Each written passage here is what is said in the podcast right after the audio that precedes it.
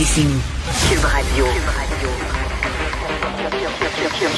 Cube Radio.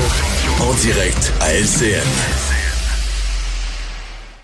Salut Jean-François. Écoute, si je peux prendre quelques secondes, aujourd'hui, dans le National Post, il y a une lettre au lecteur concernant l'affaire Michael Rousseau.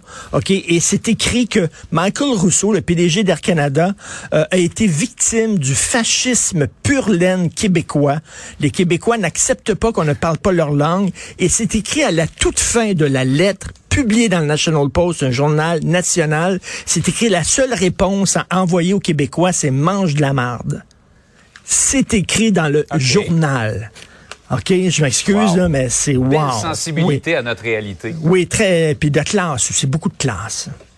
Oui, absolument.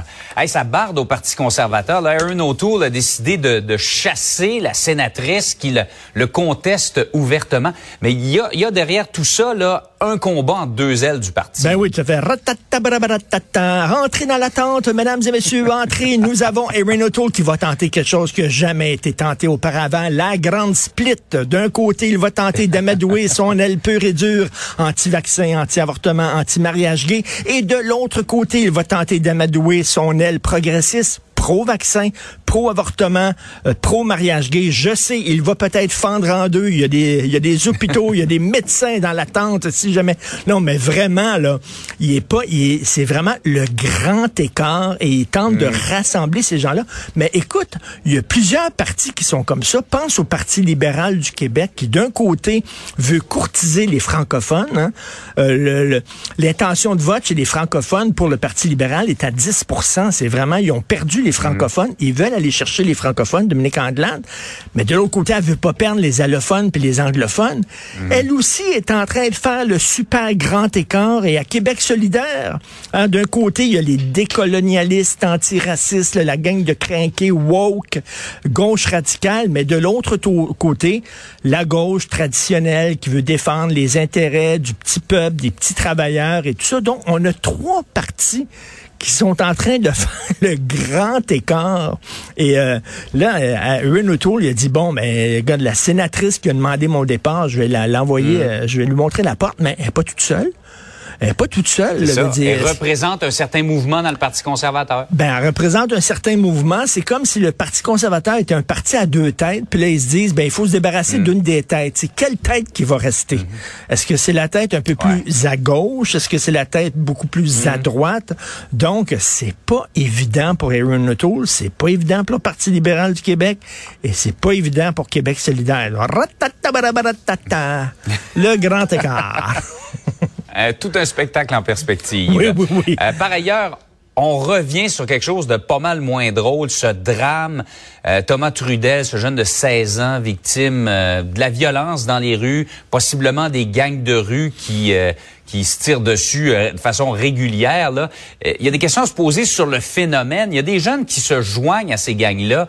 Euh, parce qu'ils ont besoin d'une figure paternelle, ils ont besoin d'un mouvement auquel s'associer. Ben, tout à fait. Écoute, il y a plein, plein, plein d'études qui ont été faites partout là, à travers le monde sur les gangs de rue et c'est souvent un, un- un manque, un père absent. Récemment, je lisais euh, dans la presse, justement, il y a un membre de gang de rue qui parlait puis dit, moi, mon gang, c'est ma famille et tous les gars qui sont dans le gang de rue, ben, on a tous un point commun, un père absent. Les jeunes ont besoin d'une figure paternelle, OK? C'est- comme ça, c'est en émulant cette figure paternelle-là qu'ils deviennent des hommes. Alors, s'ils n'en ont pas dans leur famille, ils vont s'en chercher peut-être à l'école, d'où l'importance d'avoir des professeurs masculins. C'est un modèle à présenter à nos enfants. Peut-être au travail, peut-être que le, le patron, tiens, autoritaire va devenir la figure paternelle ou dans des gangs de rue. Et moi, je pense à ça. C'est quoi l'image qu'on envoie des hommes à nos jeunes, des pères? hein? Le père, le patriarcat, c'est mauvais, le patriarcat. Le père, c'est un père. Tu sais, d'un côté, tu as le père tyrannique, euh, autoritaire, euh, qui écoute pas personne, qui bat sa femme, etc. Et de l'autre côté, tu as le papa cornichon. Vous savez de quoi je parle? Toutes les Ben, publicités qu'on J'ai voit. jamais entendu les- cette expression, mais je me doute qu'est-ce que ça veut dire. Ben, les publicités, là, le, père qui bien. Heureusement qu'il y a sa femme pour y expliquer.